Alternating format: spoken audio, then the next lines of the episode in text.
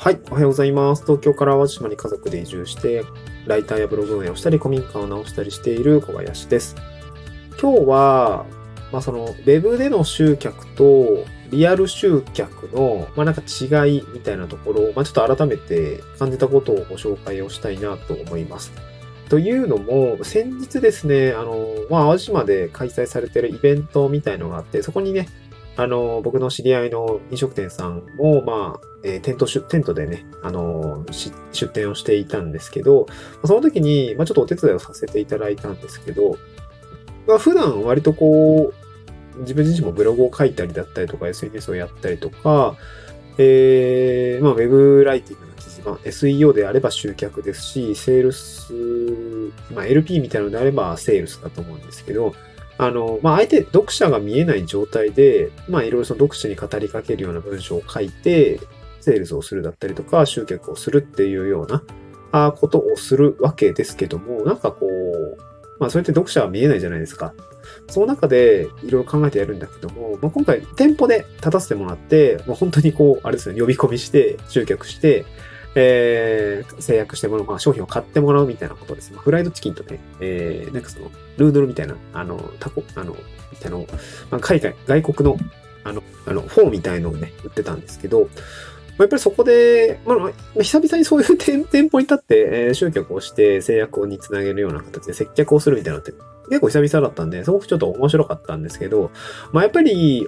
リアルでしか見えないことってあるじゃないですか。で、具体的には何かというと、集客のその見込み客と見込み客に、言いづらいね。見込み客と見込み客じゃないお客さんの違いだったりとか、まあ、あとは、セールスした時の、あの、反応ですよね。っていうのが、まあ、直にこう、垣間見えるっていうのが、やっぱりリアル店舗のやっぱすごい面白いとこだなと思いました。まあ、例えばですけど、えー、水曜記事を書いたときに、まあ、例えばね、大体その調べている。何か問題があって、課題があって、えー、それを解決したくて調べている。で、その記事にたどり着くのが SEO の集客だと思います。まあ、例えばお腹が空いているとか、なんか近くで食べたい近くでなんか〇〇が食べたいみたいな感じでこう、グルメみたいな調べるときに、まあ、食べたいというものを問題解決するわけですよね。で、そういうのをいろいろ想像して、まあ、解決から結論ファーストで、ここでは何が食べられますとか、えー、ここで食べられるグルメ30、まあ、なんか7選みたいな感じで、おすすめ7選みたいな感じで、ああ、なるほどね、こういうのがあるんだ、みたいな感じで、あの、書くじゃないですか。で、まあ、今回その僕の店頭の時に目の前に行った時にも、まあ、多分、そのイベント、お祭りみたいなものに来ていたので、だ多分このお祭りをなんとなくこう、無意識だと思うんですけど、楽しみたいなとか、ま、ちょっと多分夕飯時だったらなんかご飯食べたいなみたいな感じでこう歩いている人が、まあ、うようよしているわけですよ、目の前に。でその方たちにどうやって、あのー、なんていうのかな、引き止めるというか、まあ割とこう、接客だけじゃなくて、まあ、店舗の構えだったりとか、えー、どれだけ、その、わかりやすく提示、あの、メニューが出ているかって結構やっぱそれが そもそも重要みたいな。まあ、人間やっぱわかりやすくが重要なんだなっていうところはすごく感じる次第で、やっぱ遠目から見て、あ、ここはポテト屋さんなんだとか、ここはあの、まあ、淡島のピンス焼きなんだみたいなって結構一目でわかるんですけど、今回その店舗の、うーんと、なんだっけ、見た目的にはちょっとね、看板がちっちゃかったりとかもしていて、一見ちょっと遠くなると何屋さんなのかなみたいな、じっくり近づいて看板見て、あ、なるほどね、クラフトコーラとか、えー、ヌードルだったりとか、フライドチキン売ってるんだなみたいな、まあちょっとわかりにくかったかもしれないんですけど、まあ近くで来たら、あの、里見に来てくれて、多分あれ多分フライドチキンとかめちゃくちゃでかく入ってたら、もしかして来てたかもしれないね。うん。で、なんか、で、近くまで寄ってきて、なんか選んでるみたいな。なんか買いたいんだろうけど、何を買うか決めかねてるみたいな。やっぱそういうような迷っている人が 店頭に来て、あ、迷ってんなってのが見えるのがすごく面白かったんです。これ、あの文章で何かセールスをしようと思ったけど、そうはいかないじゃないですか。多分ですけど、えー、検索流入が入って、SEO 記事で検索流入が入ってきて、もし例えばブログのアフィリエイト記事であれば、検索流入で入ってきたはいいけど、例えば無料お試しはこちらみたいな感じでこうリンクだったりボタンがあった時に、その 目の前まで来るんだけど そのボタンを押すかどうかみたいな。で、迷っているみたいな。で、そういう時にやっぱりどうしないといけないのかっていうところが、そのリアルと読者の、あえっと、ウェブ上でのあの違いがね、なんかすごく見て取れたんですよね。目の前で見えてれば声かけるじゃないですか。ね。なんかその、例えば、メニュー見ながら悩んでる、うーん、どうしようかな、みたいな感じで。で、なんか気になる商品ありますか？みたいな。フライドチキン、今、あの、揚げたてですよ、みたいな、ちょっとこう、訴求をしたりとか、あの、クラフトコーラも、なんていうのかな、まあ、他で売ってなくて、うーんと、まあ、シロップとかも、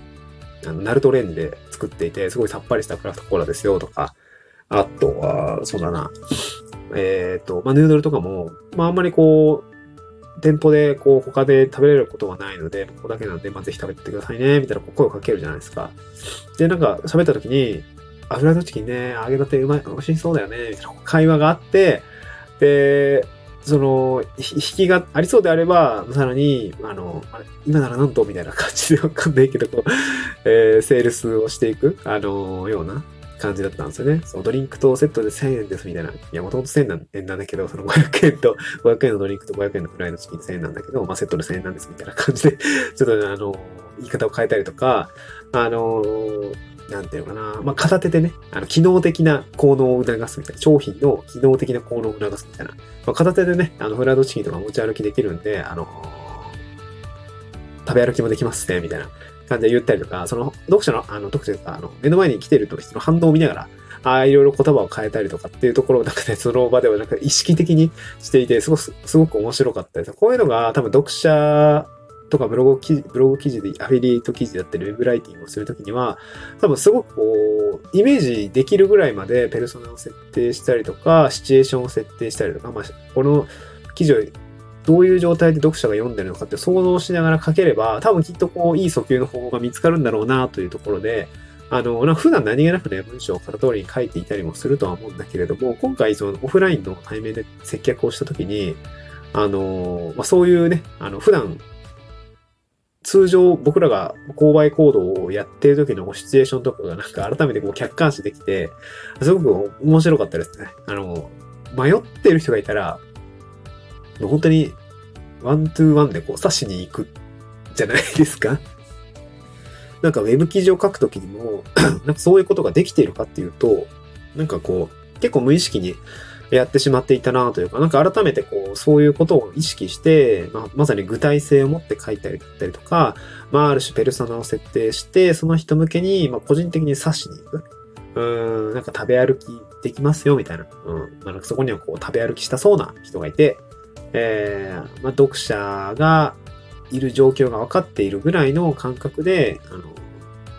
訴求をしていくってことが、まあ、ウェブ記事においてもすごく重要なんだろうなということで、なんかこう、また久々にこう、リアルマーケティングというか、リアル接客にこう、触れることができて、すごく良かったよというお話ですね。まあ、やっぱりこの、物を売るっていうことを、まあ、一度リアルでも体験するっていうこと自体が、もうものすごくま勉強になるんだなと思いましたね。やっぱそのウェブだけで戦うのも、まあ、限界あるなと思いましたね。こういう機会は本当にあってよかったなと思うし、まあ、ちょっとまた話ずれちゃうんですけど、まあ、こういう機会って田舎めっちゃあるんで、物を売るとかね。あのーそういうのも、なんかオンラインでも勉強しつつ、リアルでも何か物を売る出店をするっていうこと一つで、まあ、それだけでもだいぶ学びがあるんで、ね、なんかその、なんていうかな、東京だから学べないとか、東京じゃないと学べないとかってことはなくて、本当身近にマーケティングだったりとか、えー、ビジネス的な視点を養う、まあ、要素だったりっていうのは非常に多いんだなというふうに感じて、えー、なんかね、やっぱりこう、リアルとオンラインと、なんかいろいろできるこの田舎だったりとか地方だったりとかっていうのは、まあすごく面白い世界だなというふうに感じたというお話でございました。物を売る経験ですね。これすごく大事なので、えー僕も個人で収入を上げていくときにやっぱ物を売るっていうことから逃れられないので、えー何かしらね、え価値を売るだったりとか自分のスキルを売るって売り込む、自分を売り込むってことも大事ですし、まあ実際物理的な商品を作って、えー販売する、販売、まあ買ってもらうっていうこともやるっていうところもたくさんありますので、まあなんかこういう田舎ならではの体験というかね、えービジネスが養えるチャンスというのがすごく転がっているというのが地方ということで、今日はそんなお話をさせていただきました。また次回の収録でお会いしましょう。バイバイ。